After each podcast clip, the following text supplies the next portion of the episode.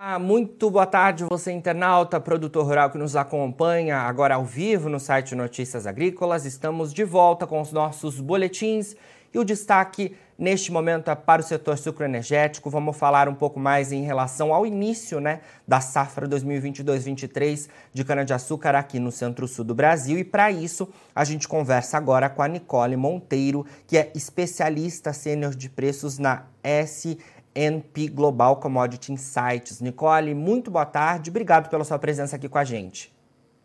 Oi, Jonatas, boa tarde, muito obrigada pelo convite. É um prazer estar aqui hoje e espero contribuir para o conhecimento é, dos, das pessoas que nos acompanham aqui no Notícias Agrícolas. Com certeza, Nicole, obrigado, viu? Bom, queria começar falando né, em relação ao início da safra 2022-23, né, de cana-de-açúcar aqui no centro-sul do Brasil, que de fato é, começou no mês de abril, mas as informações que a gente tinha de mercado é de que essa safra começou um pouco mais lenta em relação aos últimos anos, né? Queria que você atualizasse a gente em relação ao cenário de safra neste momento e como essas informações agora podem ter um potencial para movimentar os preços aí dos principais produtos da cana-de-açúcar, que, é o, que são o açúcar e o etanol. Uhum. Perfeito, bons pontos. É, como você colocou, né? Então, tradicionalmente, a safra do centro-sul do Brasil, que representa mais de 95% da produção de açúcar e etanol que tem no país, ela tem como início oficial dia 1 de abril, né? Só que estamos falando de um produto agrícola, então que depende principalmente de condições climáticas, né? Para que essas datas oficiais colocadas de fato uh, uh, sejam concluídas, né, sejam seguidas. Então, o primeiro de abril é um marco, né, é um, é um ponto de referência para o mercado, é, mas nesse ano, por uma questão climática, né, de chuvas e até de estudo dos, dos próprios produtores em tentar melhorar é, o ATR, que é o volume total de açúcar recuperável que tem na cana, eles ah, propositalmente né, esperaram um pouquinho mais para começar a moer essa cana e postergaram o início de safra. O que aconteceu, e aí em linha com os últimos dados publicados pela Única, né, que é a associação que representa os produtores do Centro-Sul, durante a primeira quinzena de abril, então os primeiros 15 dias é, de abril, nós tínhamos 85 unidades é, produtoras já moendo, né, declarando produção. Isso é um número muito inferior quando a gente compara com o ano anterior, mesmo período, que nós já tínhamos quase 150 unidades operando. É, de acordo com a Única, nessa segunda quinzena de abril, mais é, um número né, relevante de unidades já estava entrando no mercado, e aí fazendo essa conexão com o preço, né? É, isso nós já estamos sentindo diretamente no impacto no preço do etanol. Então, é, a S&P Global Commodity Insights no dia 18 de abril, ou seja, já no 18º dia de início oficial de safra, a avaliação de etanol hidratado base Ribeirão Preto ficou em R$ 4,60, né? R$ 4,60 por litro, base usina. Então, se a gente pensa que esse preço já era para o distribuidor comprando na usina 18 de abril, quando em tese nós já tínhamos uma produção de safra nova. É, de 18 de abril até ontem, né? Então, até dia 3 de maio, esse preço já caiu quase 15%. Então, a nossa avaliação é, de etanol hidratado base usina Ribeirão Preto, isso incluindo impostos, né, de CMS e Piscofins, ontem já caiu para 3,95. Então, nesse intervalo de 18 de abril até 3 de maio, a gente falou de um movimento de 15% de queda e está é, totalmente correlacionado com esse incremento de produção. Excelente, Nicole. Bom, é, então você mencionou aí, né, em linha com o início de safra e né, a produção, a, os trabalhos no campo, né, avançando um pouco melhor. A gente tem então esses recursos que você pontuou no mercado de etanol. E é importante a gente uhum. falar isso que é o preço na usina, né? Aos consumidores, a gente sabe que esse cenário sempre leva um pouco mais, às vezes 15 dias, até mais tempo, para ser repassado, né? E a gente vem acompanhando Exato. aí na, nas últimas semanas, o etanol voltou a perder competitividade para a gasolina, né, em todo o Brasil. É, por muito tempo no ano de 2021, o etanol também teve a competitividade desfavorecida, né? Então, queria que você explicasse um, um pouco para a gente também esse cenário de repasse de preços aos consumidores, né?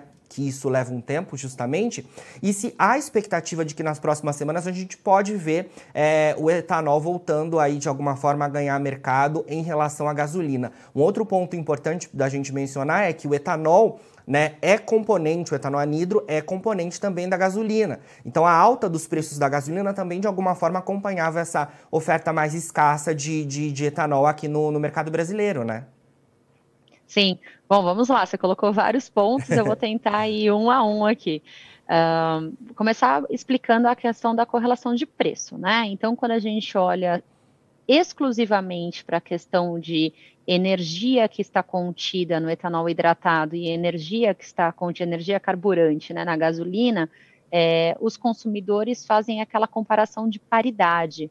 Então, entende-se que apenas por uh, motivos econômicos, a gente tem os motivos ambientais, né, que poderiam mudar um pouquinho essa percepção de valor do biocombustível perante o fóssil, mas pegando apenas essa análise uh, econômica mesmo, né, é, os consumidores tendem a abastecer os seus carros com etanol, o etanol hidratado, quando a paridade está em 70% do preço da gasolina na bomba. Né? O que aconteceu uh, em março, né, quando, os, por incrível que pareça, a gente estava num pico de safra e os preços caíram bastante, você trouxe muita demanda adicional para o etanol hidratado, e pegando um, um preço comparando, né? Eu estou falando que ontem a gente fechou em 3,95. Esse 3,95 aconteceu a última vez em 24 de março, né? Um mês e meio atrás, mais ou menos assim. Lá em 24 de março, a paridade de etanol hidratado versus gasolina média no Sudeste, a gente toma Sudeste como parâmetro, que é a principal região consumidora de combustível no Brasil, essa paridade estava abaixo de 63%. Olha. Então, de fato, isso trouxe muita demanda para o etanol hidratado, porque tinha uma vantagem econômica muito grande perante a opção combustível fóssil gasolina, né? Então chegou a 63%. É, e vamos então olhar, olha, o preço na usina estava 3,95, paridade 63%. A última, é, o último preço, né, que foi publicado pela ANP de gasolina e de etanol hidratado média por região, indicou que a paridade no Sudeste nessa última semana fechou em 75%. Então, a gente teve uma perda né, de paridade favorável para o hidratado, saiu de 62 para 75, onde já não indica que o hidratado deva ser a escolha econômica do consumidor, mas se os preços começarem né, a retroagir na bomba, como é esperado, então vamos falar, se o preço da usina 3,95 hoje de novo, o preço de bomba também deve voltar para o patamar que estava lá em 24 de março, né?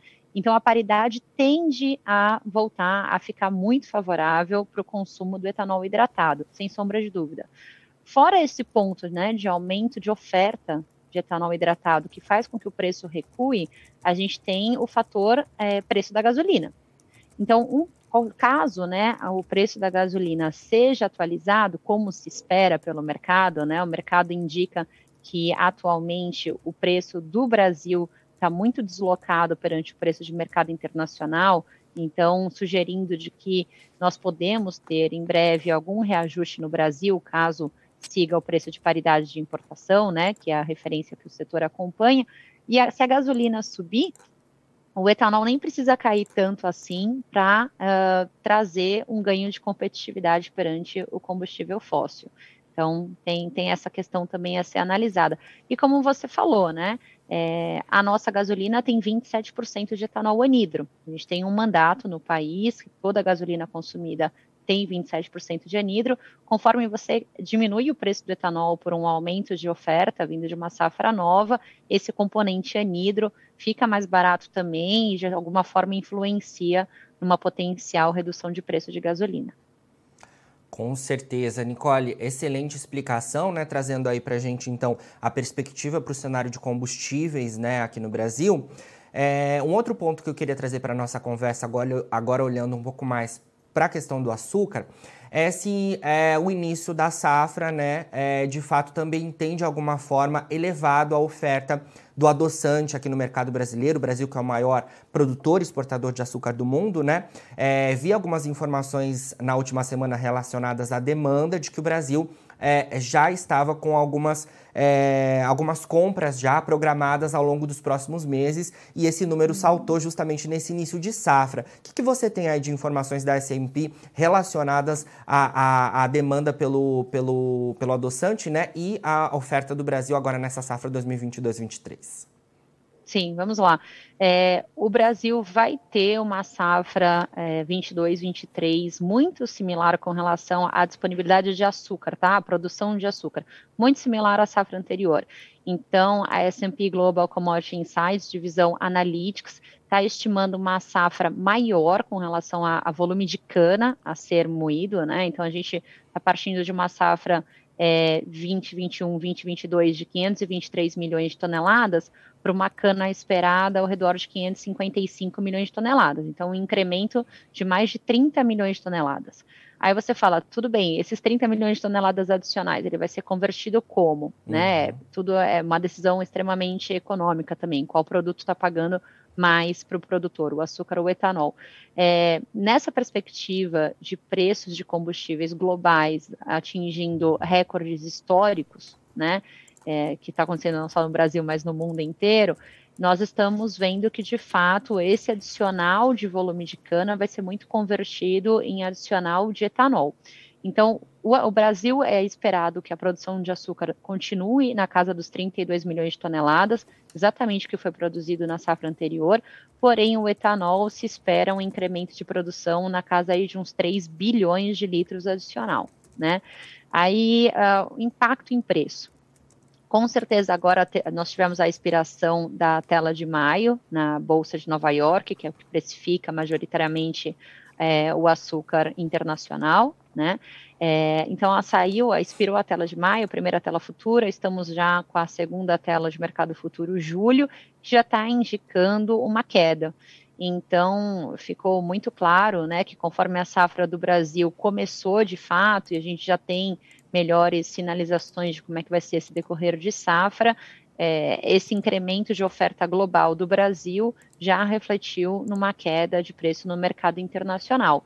E você fez menção com relação às nomeações né, de, de volumes exportáveis.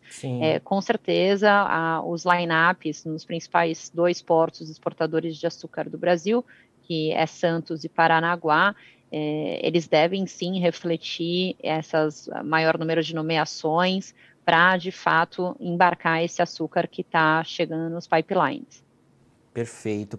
Nicole, para a gente finalizar, queria saber um pouco mais de informações relacionadas, então, às fixações da safra 22-23, o que, que vocês têm de informações aí relacionadas a isso, e trazendo também, é, puxando é, uma questão que você mencionou, né, em relação à decisão do mix pelas usinas, né, é, no ano de 2021, é, essa foi uma decisão muito importante, muito difícil para as unidades produtoras e me parece que a safra 2022-2023 também começa aí de alguma forma bastante desafiadora nesse sentido, né? Os é. preços do petróleo oscilando bastante, com a, principalmente com a questão da guerra entre a Rússia e a Ucrânia. Também a gente tem diversos outro, outros fatores macroeconômicos.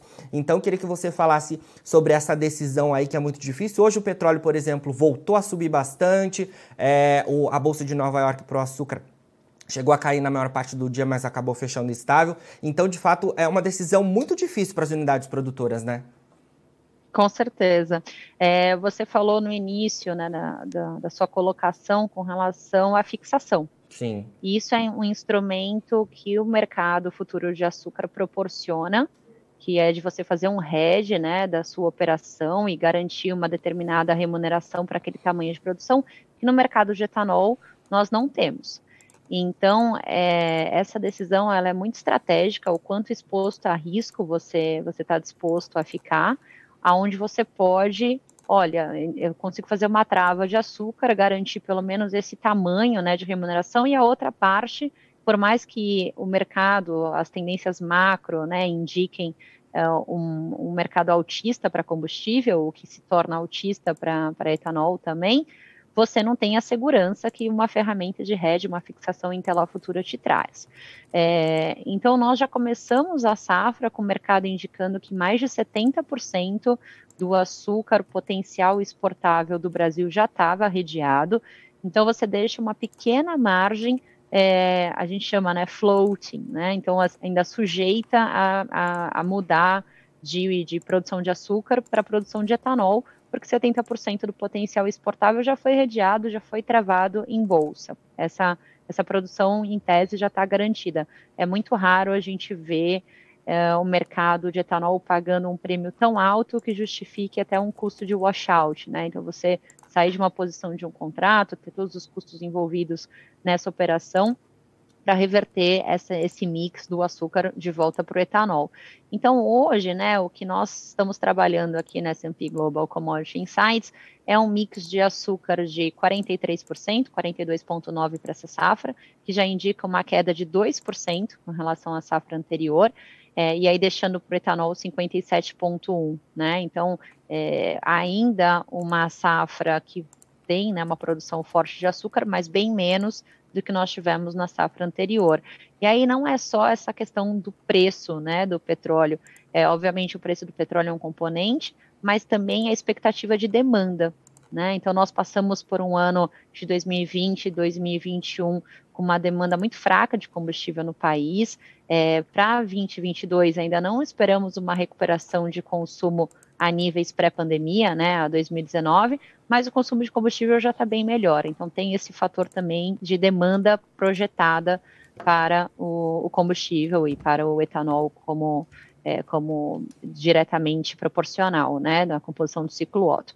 Além desse ponto, eu acho importante destacar um outro, que é a questão da remuneração do CBIL, né? Então, o CBIL, que é um crédito de descarbonização, que ele só é gerado por produtores que são certificados, né, é, por, por, certificadoras é, delimitadas pela, pela agência reguladora, pela ANP, e que eles conseguem gerar CBIOS de acordo com a venda deles de biocombustível, seja etanol, seja biodiesel, enfim. Então, quanto mais biocombustível ele vende, mais CBIO ele consegue gerar e o preço do CBIL subiu muito, né, de forma altamente expressiva, saiu da casa de 60, 70 reais por CBIL e bateu acima de 100 reais por CBIL. Então, isso entrou na conta também do produtor de açúcar e etanol, que hoje compõe essa, essa lucratividade possível é, do CBIL na decisão de mix entre açúcar e etanol. Com certeza, Nicole. Olha, muito obrigado pelas suas informações aqui com a gente do Notícias Agrícolas, viu? Sempre que tiver novidades aí da SMP, queremos contar com a sua participação por aqui, trazendo essas informações tão esclarecedoras para o mercado produtor e também para toda a cadeia é, relacionada ao setor, setor sucroenergético. Foi um prazer, Jonatas, muito obrigada. E vamos continuar esse bate-papo, né? A safra está só começando, vai ter muito assunto para a gente trocar por aqui. Com certeza, Nicole, muito obrigado pelas suas informações. Certamente nos falaremos muito ao longo desse ano de 2022 aí para atualizar as informações relacionadas à temporada 2022-23 que começou é, no último mês de abril aqui no Centro-Sul. Conversamos então com Nicole Monteiro de Castro, especialista sênior de preços da S&P Global Commodity Insights, a gente trazendo então as atualizações sobre esse início de safra aqui na principal região produtora do Brasil, que é o Centro-Sul. Agora, na finalização dos nossos boletins, você encontra as nossas redes sociais, é só seguir a gente por lá para se manter atualizado sobre todas as informações do agronegócio brasileiro. E a gente segue com o nosso site por aqui, 24 horas no ar. Daqui a pouquinho também tem mais boletins ao vivo, tem fechamento do mercado da soja e você fica por aí. Notícias agrícolas, 25 anos ao lado do produtor rural. Participe das nossas mídias sociais no Facebook Notícias Agrícolas, no Instagram, arroba Notícias Agrícolas e em nosso Twitter, arroba Notiagre. E para assistir todos os nossos vídeos, se inscreva no YouTube e na Twitch Notícias Agrícolas Oficial.